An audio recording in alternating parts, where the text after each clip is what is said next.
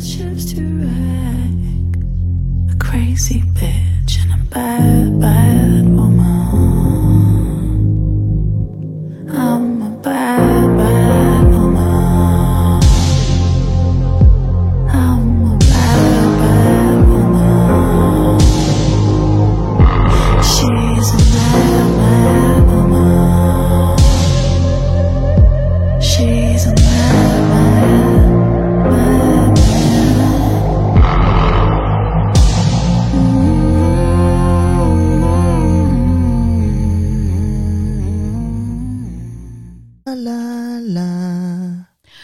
大家收听我们最新一期的冲嘴儿节目啊，我是雨薇。嗯，大家好，我是 Rocio。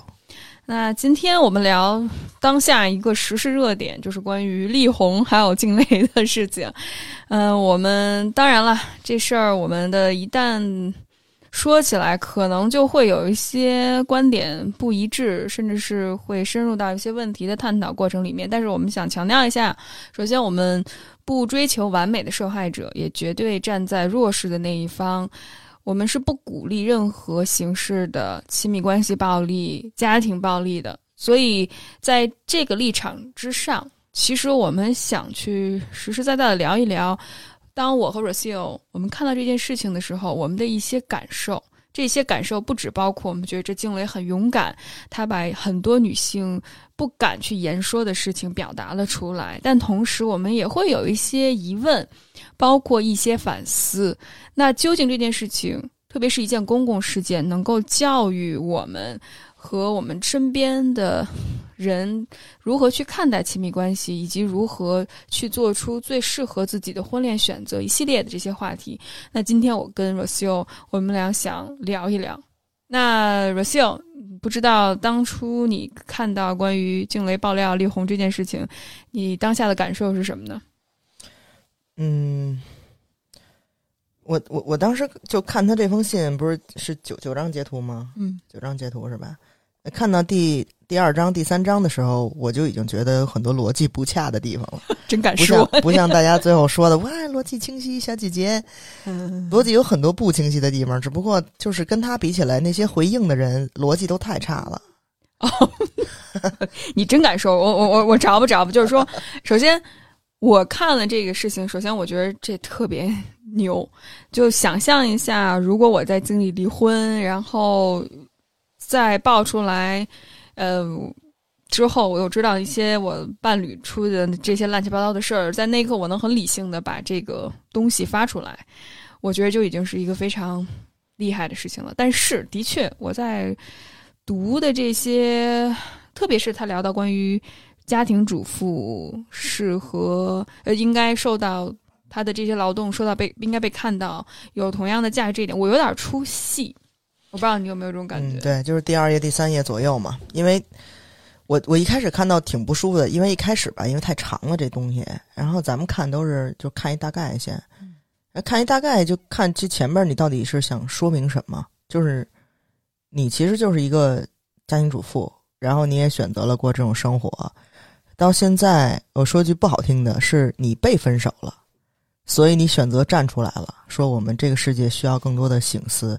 然后希望不要有任何女孩再受这种煎熬。但是其实，如果人家没有跟你提分手，你没有被分手，你还是这种行为和这种现象的维护者，你还是在婚姻里边儿。然后等于说，你明白我意思吗？嗯就等于现在我把你踢出去了，然后哦，你只能站在我的对立面，然后去说这些话了。但其实这不是你的选择。你如果说你主动离开，然后你真正的看清了这个事实，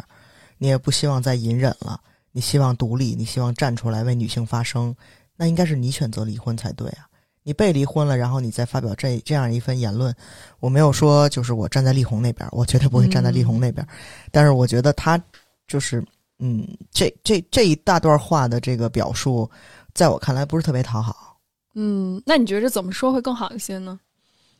承认自己错误啊，嗯对吧？就是你如果真正是看看清楚了这件事儿，你要承认自己的错误。就是我们大家都知道，就是做家做家庭主妇，她肯定是一个全职的工作。那你说这个话，其实你的目的是什么呢？你的目的是让大家站在你这一边儿，最后比较好去要这些这个赔偿，或者这些那个呃孩子的抚养费也好，什么什么这些，呃司机啊、嗯，保姆啊、佣人这些呃也好，就是你如果的目的是在这儿，我觉得是 OK 的。你如果目的是在于我要去呼吁一下这件事儿，让大家知道一下这件事儿的存在，然后不要有这么多的女孩儿在受这些很自恋型人格的这个控制，那呃，我觉得你没有立场去做这件事儿，因为你被分手，你不是主动走的。你现在这么说话，就特别有一点儿站着说话嗯，you know，就是嗯而且我觉着，特别是他最后说到，因为我跟 r o s i 我们聊这个他的声明的时候，我们也说到，就是他最后说让女孩们醒一醒、觉醒啊，然后要主动看到你的选择，要慎重。我会觉得有一点点让我觉着不舒服的感觉是，很多时候现在一段精神控制关系里面的女孩是没有办法真正逃脱出来的。我觉得这可能也会让很多女性因为听到了这些话，觉着有一种被羞辱，甚至是会被污名化的一种感觉。因为我觉得她缺少一个很社会化的，虽然她提出来了社会对于家庭主妇的不公，但是她并没有真正意识到的一点就是，其实整个婚姻对于女性来说就是一个很不公平的制度。然后，那在可能你进入到这个婚姻关系之前，当你没有意识到这个婚姻当中会对你造成的一些影响，或者是对方他能够给你这么多优越的经济条件，那它意味着什么？可能你需要有一些付出和代价，那这些付出和代价是可能会牺牲到你的自由，甚至是自主性的。我觉得这一点可能在他进入到婚姻里面的时候，他没有想清楚。但是我不是说责备说静蕾你怎么这样，你要完美。我们的意思不是这个，我们只是说可能那静蕾她在进入婚姻之前，他有没有完全的想清楚这一点？那因为他没有想清楚，所以他经历了这一切，但是他不能够以这样的。一个态度去要求其他的 女孩，就是你要醒思啊，你要反抗啊什么的。我觉得其实这有一点点让我觉着不舒服。嗯，我觉得可能是就是他没有去先反省自己，对他没有反省自己，对对，就是他说了，现在女性，呃，就不像以前似的，他有教育机会，然后呢，但是你还只选择就是去承担这个妻子跟母亲的角色，那是你自己的选择。对，这是你这是第一点，对吧？是你自己的选择。那我们很幸运的接受到了高等教育，然后有知识、有学识，也有谋生能力，也能为社会做贡献，然后你还选择去做家庭主妇。那就是你自己的选择，对吗？对然后你完了以后，然后就说哦，OK，我身边有很多人也是，就是做家庭主妇的，户头里都没有自己的积蓄或收入，平常呢赚的钱也不好意思那个花，这个还得看先生的脸色什么的，这个是你一步一步走到这个境地的，对吗？嗯你你选择去做家庭主妇，然后你就把自己弄到一个呃很被动的一个角色，那你现在这个是在怨妇心态去去抱怨这件事儿吗？还是在阐述一个社会现实？嗯这个社会现实不用你说啊，你你就选择了这种生活呀，嗯你不能说你在里边当一个说不好听一点，当一个金丝雀，然后现在你这金丝雀被人踢出来了，然后你你来劲了，就说哎，这这这这是一社会问题，大家得注意啊。我们这帮当金丝雀的不行，这花钱得看人脸色，然后特别的，你知道就没有经济没有没有那个经济独立性什么什么的。你先反思你自己啊，你选择了这种生活啊，你不能两你不能两头站啊，对吗？是，当然，哎呦天啊，我我们会不会被骂这一期？但我觉着这的确是一个我们特别想跟大家聊的一件事儿。咱们往咱自己身上找吧着吧，比如说我能够感同身受的就是，比如呃我自己当初进入到婚姻的时候，我就没想清楚。我说句心里话，就是我道理上甚至理论上，我学的特多，关于女性主义也好，或者是全职太太也好。呃，包括聊聊一些社会议题，但是如果真的深入到自己的生活里面的时候，你还是会对婚姻也好，对呃男性也好，甚至是对经济条件好的一些伴侣也好，有一些想法和期待。我非常承认，就是我会有。所以，当我真正结了婚，然后我去面对可能我的前夫的家庭，他们对我的一些要求，因为的确，呃，他们家可能在一线城市。然后经济条件各个方面差不多吧，也不能说他比我好太多，但是他的确比我有优势，他也有户口什么的。那我时不时的在他们家，可能就会经常被说到，啊，你嫁给我们家又不用在一线城市考虑买房、孩子上学的问题，那你真的是有有福气。然后呢，你需要和你的伴侣的一些亲戚们相处，然后他们就会觉着啊，你好幸运啊，你嫁到我们家。其实我觉得多多少少都会有这样的一些条件的交换的，所以之后我是选择离开这段关系，也是因为我觉着这不是我想要的关系。但我会觉着，当然社会对我的规训是一方面，那我自己有没有想清楚当初选择的时候？我要我这个选择意味着什么样的代价？其实我是没有的。就是我觉得，就可能我我比较能理解这个李静蕾的是，就是他现在已经被逼到这个份儿上，那我就要火力全开嘛，我要怼你，就是我我我要跟你站在对立面。但是如果就比如说我跟一人和平分手，那我可能会去反思我有什么问题，他有什么问题。对。但是如果站在李静蕾这个这个这个，就他要写这个文章是是写给大家的，其实他不是写给王力宏的，对吧？他以这个立场来看的话，那他只能站在对立面，因为他就像打一个辩论一样嘛。对，就你肯定会有输有赢。那我如果要是自自己在生活中，那我肯定可以自己剖析一下自己，就是被骂无所谓啊，因为他其实发这么多条，其实他第一封信是我最不看好的。嗯，他最后那些处理方式，我觉得是非常理智。没错，没错，就是非常理智和和和就有理有有理有据，就是完全没有情绪化。完全没有，就是被带到坑里面。但是他第一封信里边真的，就是在我看来就是满篇的漏洞，就可以理解嘛。对，他就是在在在在在发起发起一个战争。所以那个他那他说那点儿那怀孕那块儿，我也看着，当时看着我就皱眉头。就是他说，你是催我生孩子嘛？然后我五年生了仨，我要知道我生完了，你就说你要去过单身生活了。我当初是不会答应的。当然，我也喜欢孩子，然后我也不后悔，因为孩子是我最大的恩赐。全篇矛盾啊，就是你在在说什么？你在你再往回找吧，又找吧不好，然后你就就是在矛盾，就是你你你你说的好像你没有选择，但是你好像又有一点意愿，因为你喜欢孩子，然后你生出来你也没后悔，因为你特别爱你的孩子。但是这个事儿，你想得到什么呢？人家让你生你就生了，然后呢？然后你如果说当初如果我知道我生完这些孩子你就会抛弃我，那我当初是不会答应的。那你这个什么意思？就是你生孩子是为了拴住这个人是吗？你是拿孩子去拴人的？就是你的，其实你的逻辑就是你总结起来，你最后就是这个逻辑。嗯，那这个跟你全篇的人设多么独立女性，像大家说的那样，那又不相符了，对吗？所以我是在看，嗯，写的东西。也也就是那样了，但是其实很多，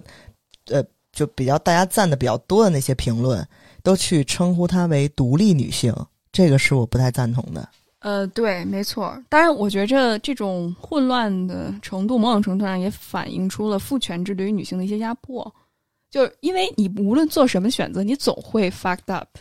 就一切都是不基于你自己选择。因为无论我是生孩子。或者不生孩子，结婚或者不结婚，总会有人骂我，要么就是婚婚驴，然后要么就是呃剩女，然后要么就是妈虫，哦，要么就是丧偶式育儿。就无论我怎么选择，其实都没有办法符合。所以我能感受到的是，静蕾她的这种逻辑混乱，某种程度上就反映了一种社会现实，就是无论我们怎么选，其实对于女性来说都没有特别好的选择。但是，我觉得我想说的是，我也非常认同 Rocio 的一点，就是。即使这个样子，你也有个人的责任。就如果你把所有的责任都推卸给社会或者是这个伴侣的话，那就也就在否定自己的自主性。就是当初你也是自己选择的，但如果你现在在你的这个声明里面完全把自己摘清，我觉得也不是一个特别公正或者是相对来讲呃有信服力的一些话。嗯，他写的是 OK 的，就是因为他，你想大家不是都说，哎呀，学心理的怎么怎么着？那其实对于普罗大众来说，他那已经够了。就是普罗大众一般都看一些非常没有逻辑的东西，就是在互喷嘛。那人家这稍微有一点逻辑，普罗大众就不行了，就觉得哎呀，就是那个怎么这么高知啊？这个姐姐姐姐怎么怎么着？就是其实也就那么回事儿，喜欢姐姐，就是也就那么回事儿。但是呢，他后边的那些那些嗯，回应是非常聪明的，那个是那个是非常聪，那是一个人的智慧。对，他因为他这第一封信吧，其实他很难去表达的特别好，是因为对是因为你就不是一个很好的榜样。你首先你你高知，是然后你咣当跟一偶像结婚了，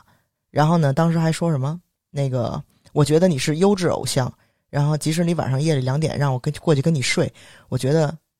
嗯嗯，什么意思？但是因为你是那么优质的偶像，然后我们就自然在一起了，就就就就发生了关系，就你然后哦没有用避孕措施，不是他脑门上贴着优质偶像是吗？就就是你即使旁听或者看他外表是优质偶像，你也得跟这人相处相处。人都给你打电话说两点夜里两点，你要不要过来陪我睡？都跟你说这个话了，然后你还觉得他是一个优质偶像，其实你学不学心理没有什么关系啊。你跟大家是一样的，就是你用刻板印象，然后去跟一个非常在你 fantasy 里面的人去交往了，然后你又在一个婚姻里边没有从事你自己的职业，养孩子，伺候老公，这老公还老不见人，然后还各种家庭虐待你，然后这个家庭暴力，然后各种那个言语攻击，整个这家庭都特别不信任你，你你你把自己放在这么一个角色里边，你能赖谁？你这封信怎么写？我就说你怎么写能，你知道把自己给搂回来。嗯，挺难的，挺难的，的确是。而且，其实精神控制和精神暴力对一个人的摧残真的是很难走出来。因为我跟 Rosie 我们两个都经历过这种亲密关系暴力哈，所以当然，我觉得在我们的节目里面也都有自我的反思。当然，我们不是说静蕾一定要成为一个完美的受害者，我再 强调一遍，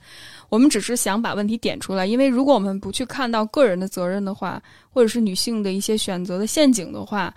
很容易女性会重复同样的错误。在这儿，我再声明一遍，我们不是想去把静蕾塑造成为一个完美的受害者，但是我们必须要去看到女性的责任在哪儿，否则的话，还是会陷入到同样的这些陷阱里面，甚至是我们会抱有一个很天真的想象，就是呃，如果我们找到合适的人或者是对的人，可能就不会犯同样的错误，但其实你是很难避免的。所以，女性要真的清晰的看到。这些无论是优质偶像的光环、大 V 的光环，甚至是一些互联网上所宣传的那些独立女性的口号，其实背后都有很多很多没有去被看到的一些特权，甚至是一些幻想的部分。除非我们把它捅破，否则的话，其实很难做到真正。去做那个适合自己选择，而且我也觉着这个独立女性，其实现在某种程度上被妖魔化了，好像独立女性一定要就是，呃，各个方面都特别好，就是无论是在外，我们家又有钱，然后我老公又特别好，我们家孩子也特别好，我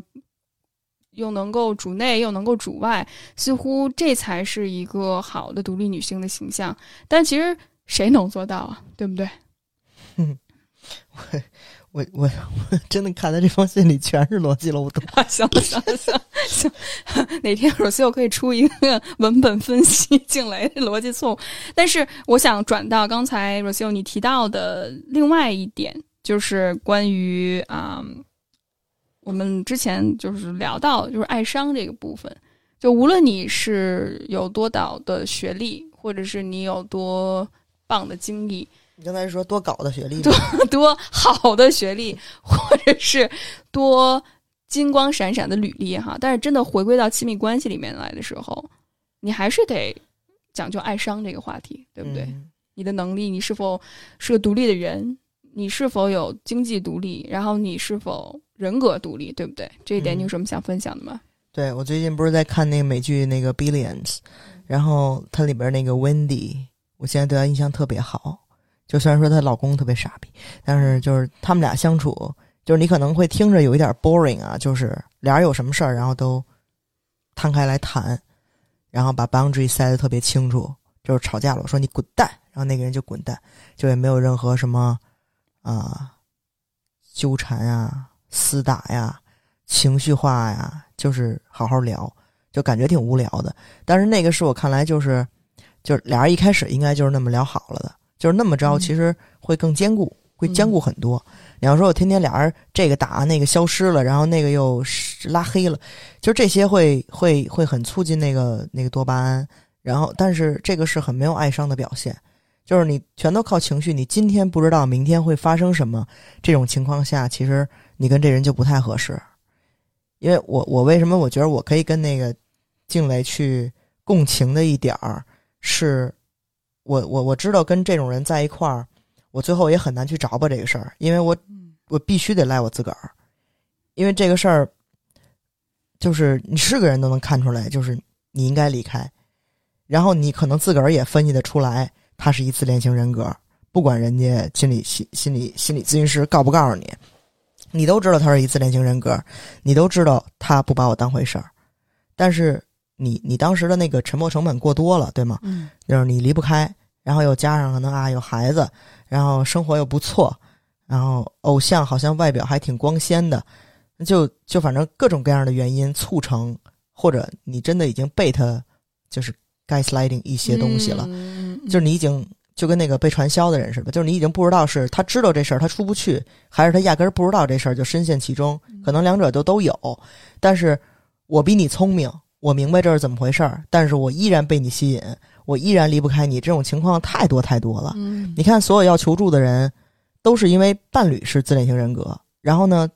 他特别明白，就是我在找答案，我在看书，我在找心理咨询师，我在去听播客，我在把这些事儿嗯，对我在学习，我在把这些事儿弄成一个理论性的东西，让我去明白。你伴侣去明白这件事儿了吗？没有啊。但是你，你，你可能就比他强很多，但是你依然离不开他。这个就是，他不是一个，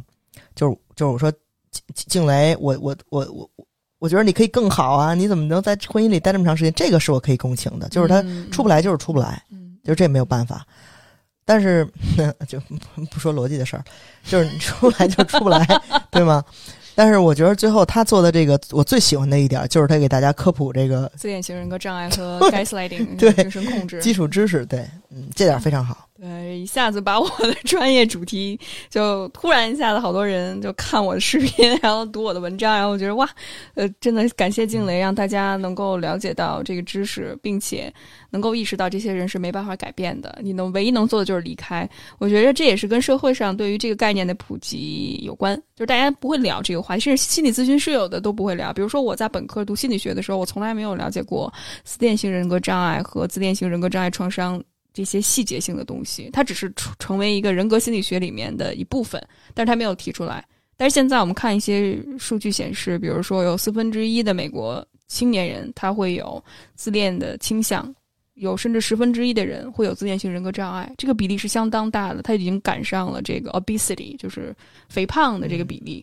所以我觉得这是一个特别好的让大家去觉醒，并且意识到这是一个情感障碍的一个问题，而且它是一个隐性的情感残疾。我觉得这是我特别想认可关于静蕾的这一点。但的确，某种程度上也说明了我们这个社会对于爱的教育。对于人格障碍、情感教育太缺失了，而且往往我们现在主流的这些课程都强调着要沟通、要交流，还是以我们要在一起，我们要去寻找到一段高质量亲密关系为出发点、为前提。如果我们不去意识到有些人是没有办法改变的，甚至是真正想要改变那些人，往往是弱势的那一方，然后你就去合理化一切，你就合理化一切，这样会强化大家。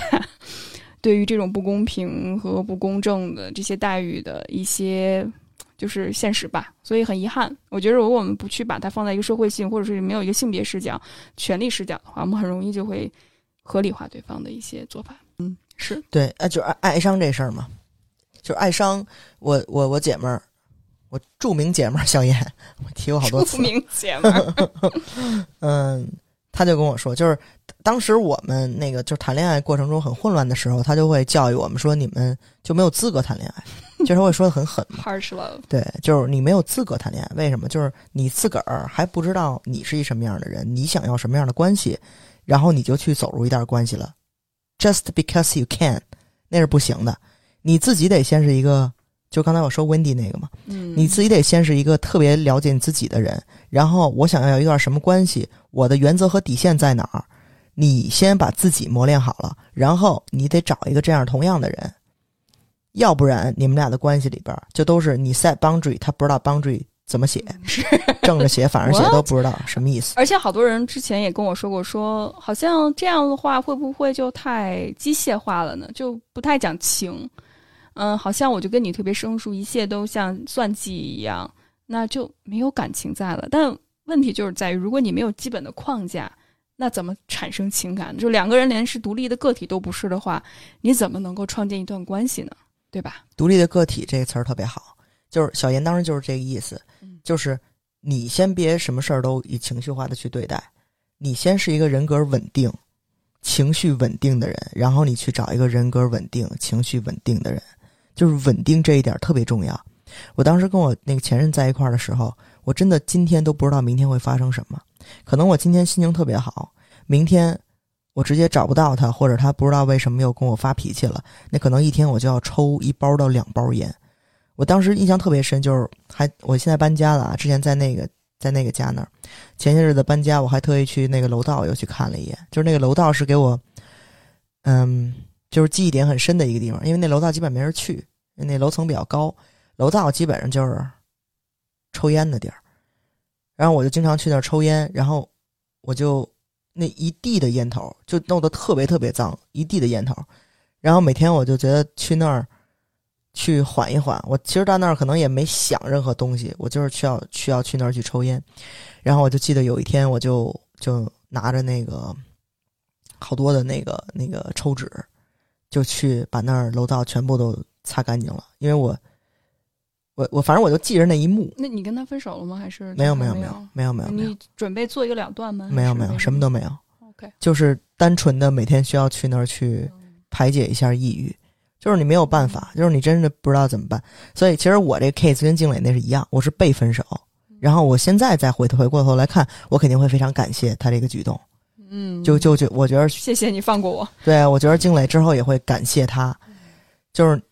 你想，如果他们没分手，他其实可能也是有一些地方他看不惯了，然后他们相处不好了。如果相处好的话，OK，我这有一人天天给你带着孩子，然后又无怨无悔的，然后我这在外边外边外边玩儿。因为你从他们俩的这个叙述来看，其实他们婚姻中已经是在过这种日子了。然后，如果你李经磊没有意见，你还一直在这这么着，就丧偶式育儿，然后你就这么一直保持着，那可能这一辈子就过去了。然后大家就完全蒙在鼓里，然后你就又是一个，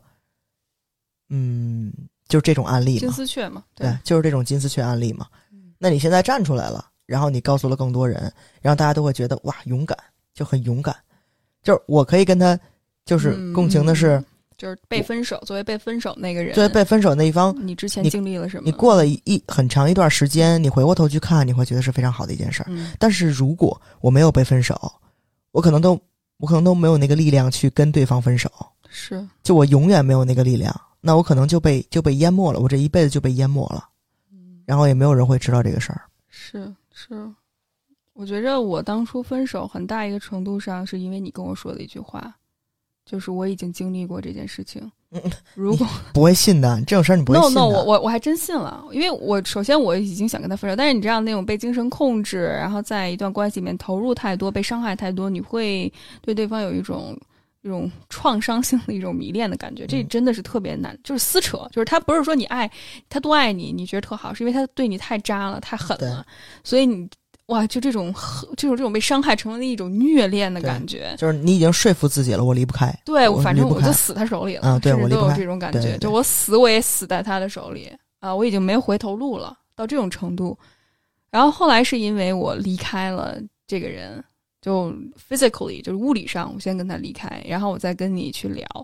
然后好多朋友也在去支持我，然后我才能够一点点走过来。但是我很难想象，就是你跟他生了三个孩子了已经，然后经济上又依赖这个人，你要真的离开他。我觉得真的特别难，而且我们看到的例子，基本上如果，呃，就是控制人的那一方施暴者，如果不去抛弃这个人的话，其实数据显示有百分之七成甚至八成的人是不会离开这段关系的，对，这就是一个事实。嗯，就很遗憾。我很理解这事儿。我就是觉得，就是我如果是他的话，我其实很理解，就是他那现在不是很多人在讨论那个，就是他应不应该把别人爆出来这事儿吗？嗯嗯就是嗯我我我是站在他这一边的，就是要是我，我我现在其实不是说我这封信是写给你的，我是写给大家的，对吗？那我就是我想弄你，然后你身边那些人是我的，就是很明显的敌人。虽然大家都说，哎，你要怪你得怪这男的，你不能怪小三儿，但是你没有办法不怪小三儿，就是你就是要怪那个你的所谓的情敌，因为就是这个人的出现给你的生活带来了非常多的困扰，他可能跟你素不相识，也永远不会认识。但是我当时也是恨这个他那些小小三、小四、小五、小六、小七、小八，就我也是恨他们呀。池子里面的鱼，所以我我除了弄你，我顺带着把他们也弄了，我觉得是无可厚非的一件事儿。你甭跟我来这个什么什么女人何苦为难女人，什么女人名声很重要，你的名声重要，我的也很重要。我我我现在目的就是弄你，你是不是一成年人啊？你自己你自己在采取什么这么你知道过激的行为，那跟我有什么关系？你是成年人啊。我我这个我跟你想的不一样，因为我当初发现我前任聊骚其他人，甚至出轨其他人的时候，我有一种愤怒感。我不知道，我可能我真真不是为了政治正确而政治政治正确，我是真的有一种愤怒感。我会觉得凭什么我们一圈人被他这样耍？我是有这种感觉的，因为我觉得他并不知道，可能我跟你的经历不一样，因为你说到你前任的某一个池子里面的鱼会直接给你打电话。甚至是去跟你叫嚣，你知道吗？是吧？是这个大概这个意思。但我是完全，我们所有的存在都是不知道的，就是他也不是他周围聊骚的人也不知道我的存在，然后我也不知道其他人的存在，是因为我哪天发现了他的手机，去看到他的一些聊天记录里面，我才知道哦，原来有其他的人存在，甚至是有其他人会为了他割腕自虐。然后那一刻我就觉着，凭什么他妈的就是一傻逼？我就觉着我。当然，我那一刻我就觉得有愤怒的，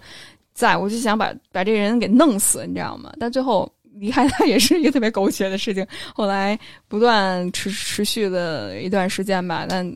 就你懂我意思吗？就是在那一刻，我可能跟你的感受不一样，因为我们经历可能不太一样。我我其实挺能理解那个惊雷的，就是他不是说，因为王力宏都跟他说了，就是他身边还有谁谁谁谁，他其实都知情。然后他也跟他说了，就是 OK，我控制不了自己。然后他那个人跟他的就是聊天记录什么的，他应该也都有。就这些情况是跟我这很类似的。嗯，就是我不知道那些三四五六七八九他们知不知道我，但是我知道他们。所以我知道他们的前提下，那我就很亏啊。嗯，就是我知道的事儿太多了，然后我就得承担的更多。是让你每次出轨。然后跟我道歉，出轨再跟我道歉，我一直在承担着这些。那你们的故事其实是在我的脑海里的，就是我都知道你跟这些人的事儿，我都知道。然后最后你还跟我那儿犯浑，然后你还跟我分手，你还跟我犯浑，那我你跟我没有选择。我当时想，你知道，就是和平分手，因为你毕竟是公众人物嘛，我和平分手。但是他后来其实你看静蕾的 trigger 点在哪儿，就是他只澄清他自个儿。没澄清是静蕾跟他妈有什么经济纠纷什么的。他说你你你说了会站在我们这边说话，但是你就只站你这，这是他 trigger 的点，就等于说对啊，就等于说他连跟他分手了，他都没想弄死他，只不过最后这人的立场太就这一丢丢把他给 trigger 到了，要不然他还是在幕后，他还是分手就分手了，然后我也不弄你，你那身边的人我也都不弄，就还是这么卑微的一个姿态呢。我如果是他，我有这机会。我把他们全都给弄了，就是让你们生不如死，都活该！天哪，呃，我我听到过，也有很多我的一些来访者或者小伙伴们也提到，就是包括我自己也是，结束这段关系，我能够知道他可能还会把那些恶手，就是这种自恋的人，还是会把他的这些。这是幕后黑手伸到其他的女孩上，特别是那些可能就像静蕾，包括之前的我和你一样，就是比较单纯，然后傻白甜，然后人格又不是特别独立，情感也不是很成熟的人身上。所以我有的时候会想，我要不要去跟我了解到的这些人的一些伴侣也好，或者是其他聊骚对象也好，说实话。但是后来我甚至报复他。我甚至想过报复这件事情，就是把他拉黑呀，或者是把他的一些傻逼的、恶心的事儿啊公之于众。但是后来我就发现，no，他就是没有意义。所以我现在开始做关于亲密关系暴力以及自恋型人格障碍、精神控制的一些普及的工作，也是希望通过这样一种更正向的方式，能够让大家多了解这个议题，嗯，那你应该感谢静蕾，就是你这帮 帮我推了一把，你这普及太慢了，人家发一条微博，热搜，持续好几天热搜，全中国都知道了。是感谢静蕾，感谢静蕾，隔空隔空谢静蕾姐姐。嗯，那还有一点我特别想聊的，就是大家总是在说，哎呀，这个姐姐是哥大心理学系，好像就特别的厉害，所以这一点让我也觉着不太舒服。当然。可能我们聊到这个话题，已经和静蕾和力宏之间发生的一些事情已经没有关系了。更多的是，我觉着咱们作为吃瓜群众，或者是普罗大众，我们有没有一些幻想的投射？我觉得大家更多的幻想投射还是在王力宏那块儿，就是你再哥大，你再怎么心理，你再怎么漂亮，你再怎么高知，你老公是王力宏啊！你要说你老公是别人，你大家都会对他投射，但是。这这怎么说呀？这个就是同样是家庭主妇，不能说你你你 你有一个哥大的学历，而且我记着美国有一个特别有名的电影叫《蒙娜丽莎的微笑》，里面就讲述了我忘了具体七六七十年代三四十年代 can't remember，呃，就是很多女性受到那种精英式的高等教育，其实她们就是为了嫁给一个更好的，就是政客或者是名流甚至企业家的孩子，这样的话会。更发光，所以我觉得这其实静蕾的这个选择也好，或者她的暴露也好，其实是一种倒退的表现。而且我觉得我们去拥护这个受了各大心理学系教育的一个独立女性，也是某种程度上我们价值观的一种倒退。其实，在我的播客里面，我采访了很多的女性，她们甚至有的可能初中都没有毕业，比如就是那个刘阿姨，大家有机会的话可以听一听。刘阿姨，对对啊，听海萌的妈妈，就是她。东北农村没有受到过，好像高中都没有读完，然后嫁给了一个有家暴倾向的人，生了孩子，然后没有工作，一个人在东北农村，然后她老公时不时的家暴她，语言辱骂她，还有就会比如说逼她说要杀她全家，如果要离开她。即使这样的一个女性，她四十多岁觉醒出来之后，她一个人现在在学习新的技能，当月嫂，一个人独立去养活自己。这样的女性不应该被称赞吗？为什么我们看到的都是哥大心理学系？这样的女性才是独立女性。我也觉得这才是真正我们独立女性的一些榜样，而不是，呃，当然我们也不能说静蕾不是一个榜样，但是我觉着是不是我们要反思一下自己，对于这些呃高学历、然后名人这些大 V 有过度的一些幻想的投射，是不是也是我们慕强的一种体现呢？嗯，静蕾做这事儿没错。但是绝对不算是独立女性，她她做的事儿一丁点儿都不独立，她只是最后把这件事儿给说出来，比不说出来要牛逼很多。对，但是她绝对不是，她这些全都是被动一步一步被推到这儿，她才会发表的这些言论，所以真是称不上是独立女性。我我其实最看不了的就是评论里边说独立这个事儿。是是，其实她的选择相当的保守，只不过最后这事儿爆出来了之后。然后她当然说出来是一个很勇敢的事情，嗯，但是我觉着我们是不是应该把关注点放在真正的那些给我们勇气和力量的人？否则的话，我们很容易就会被这些名权利所蒙蔽。去把一些自己的责任投射在其他的幻想，这就跟追星也好，或者是去歪歪一些明星，或者是歪歪力宏一样的道理。就是你没有看，你没有看到一些本质性的东西，你只是在泛娱乐化的吃个瓜、聊个天儿，更别说那些还会学着啊，那是吧？偶像睡了你，你应该八辈子积德，感感同身，就感谢天，感动地。你还说人家只是犯了一个男人。经常犯错误，你怎么会这样？就更别说这些人了。我们就不谈论这个话题了，我觉得没有意义。但我的确觉着女性应该好好思考一下，到底什么是我们这个时代女性的榜样，什么是独立女性的一个榜样，这是我们应该去反思和思考的。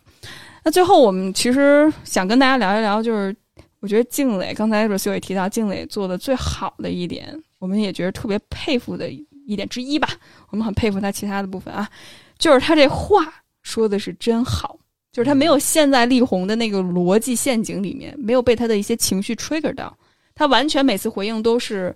其实力宏一直是被动去回应他的一些抛出来的一些问题，比如说力宏就说我没有做出对不起我妻子的事情，啪啪啪诊断声明他那诊断里边没有说他出轨的事儿吧？sex addiction 有吗？性瘾啊，有啊，sex addiction 吗？有有有。但是他的问题不是在于他的 sex addiction，其实是他的自恋型人格障碍。你看，对他，王力宏也是跳坑里了。就是他不是说我承受了很多什么精神压力、精神暴力嘛？然后那直接贴出来就是你在精神精神暴力你老婆，诊断就是完全是反着的。这个特别典型，就是那个贼喊捉贼嘛。然后自恋型人格很爱用的一招就是扭曲事实，就是我先发生，然后我贼喊捉贼。不是我的错，是你的错。结果其实就是一种投射 projection 嘛。这种投射就是把自己做的事情全都怪罪在对方的身上。明明出轨的是他，然后我会怀疑我的伴侣出轨。嗯，就就大家就可以想象，就比如说你车停的好好的，然后后边前面车开始倒车，咚咚咚，梆就到你车上了，然后你说我操，这什么什么事儿啊？然后结果你摇下窗户，对方跟你说嘛呢？怎么开车的？就撞，差差不多是这意思。然后你就说：“难道是我错了？” 我今儿剪，就是我最近也是刚采访了一个，也是刚刚经历有毒关系的一个嘉宾，然后他也是经历了一段隐性自恋的，就是可能不是那么明显。就是力宏还能说我没办法经营这婚姻，我可能想跟其他的人，我们就各自就是分手吧什么的。但是在隐性自恋的人里面，特别是遇到那些特别苦情的人，他是连放手都不会放手，他会纠缠你，甚至他会去精神控制你，就觉着我根本就没有出轨。我里面有一个特别有意思的话题，就是比如说这男孩去这女孩家给他猫喂食，然后没门儿没锁，然后这女孩回了家之后，她看见那门儿没锁，她朋友都看见了，然后这男孩说你看错了，就是完全否定她的现实，完全否定她的感受，你根本就没有看到，或者是这根本就没有发生，是你看错了。他下一步就会说你是太呃敏感了。或者是你太斤斤计较了，就这件事儿你还拿过来说事儿，是 gaslighting。什么玩意儿？所以这就是典型的 gaslighting，就让你怀疑自己的现实，让你没有自信。其实好多女性在婚姻里面时间长了之后特别没自信，我妈就经常说没有自信，其实都是被男的 PUA 的。那为什么就是女的不反过来 PUA 男的呢？她没这力气，她也没有这个想法，她一直觉着男生要听男的的，男的是头，男的是一家之主，我要供着他，我要哄着他。然后如果不哄着他的话，他就没面子，自尊心没有被维护好，他可能就会出轨离开你，是你的错。就是这逻辑，就是这逻辑。我觉得力宏找静蕾这挺 perfect 的，这个 就是他一看就是那种你知道在在关系里嗯边贼好捏咕，然后我随便骂他你几句你就老实了，然后在家还特乖特单纯，帮我带孩子，特崇拜我，就是特完美，就是特完美的一个放在家里边嗯的那么一个人。然后你去外边爱怎么着怎么着呗，然后居然力宏给的理由是什么？我不希望他被人说成是小三儿，所以我得跟你离婚。这是，就是你想，如果一个人跟你这么说话，然后我又想到我前任了，嗯就是我前任这么跟我说话的话，那他得多不尊重你，他得多不喜欢你，他得多不怕你离开他。但是我这么就跟你说，我告诉嗯你，我不喜欢你，我喜欢那个人，我不希望那个人被骂成小三儿，所以咱俩得离婚。我得多讨厌你，多不把你当回事儿，你想想。但是好多人都会觉着，难道他是关心我吗？他可能是关心我呀，因为他怕我被当成小三儿，他还是爱我的，他还是为了我好。没有，你是你是原原配啊，不，就是如果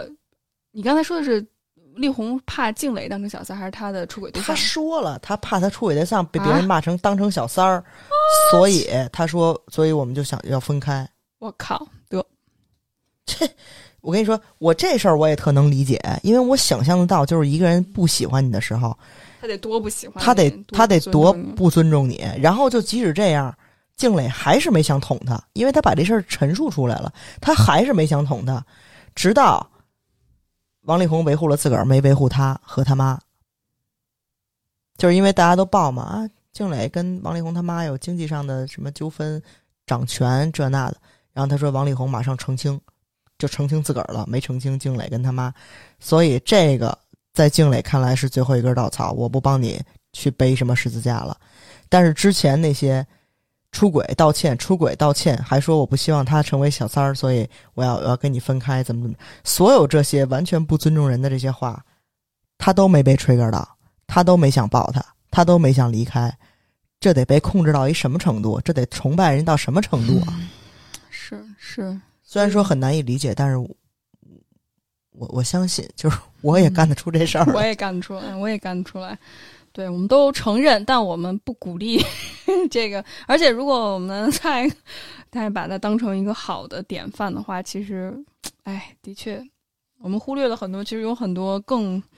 哎，但这样有点比较吧。哎呀，真的真挺难说的，真的挺难评论这件事情的。我觉着不容易，可能会挨骂，但是我觉得我们 还是把自己心里话说出来吧。哦，这个有什么可挨骂的？就是我说的是事实嘛，就是。但是你在你这个人。Who you are 也不能说，你说你你你你，比如说你骂刘胡兰，那你可能找不到什么论据。你你说他写的东西是逻辑有问题的，这是一个很具体的点。我并不是在说你做的事儿不对，是因为对就事论事的说吧。其实 somehow 我也觉得你是帮凶啊，就是你愿意作为一个家庭主妇，自己失去经济独立的能力，然后你现在选择站出来，站在对立面替女性发声，That's pretty。passive，you know？嗯，对，就是有点儿太多的光环了吧？但是，的确，我觉得这是一个挺里程碑的事情，因为我们之前没有在娱乐媒体上去看过 这种新闻，更多的都是出轨啊、撕逼啊什么的，就看个乐儿。但是，真的严肃去讨论这种精神暴力也好，或者女性的议题也好，我觉得这也是挺。第一次吧，就这么多人去关注、去探讨，他一个很严肃的态度去面对，挺好的。我觉得那个普及知识这点挺好的。对对，我也觉得是。所以我觉得我们聊下来之后，会把一些自己的想法和观点提出来，也希望跟大家探讨。不知道大家有什么样的感受呢？希望大家能够就事论事的说。嗯，当然，我们还是那句话，我们支持静蕾，我们也支持更多的女性去做出自己自主的选择。没有任何一个人有资格去评判你应该离开或者是不离开这段关系。而且，我们也呼吁有更多社会的支持，去帮助更多的弱势群体从精神暴力里面走出来。因为这不只是一个个人选择的问题，我再强调一遍，这不是一个个人选择的问题，它是一个结构性的，甚至制度性的对于女性或者是弱势群体的压迫。所以，我觉着，如果我们只是在强调女性要反思、站出来，而不去看到社会性的一些问题的话，很容易我们就会责备受害者。即使我们在这儿。去说静蕾的一些可能逻辑不通顺，甚至是一些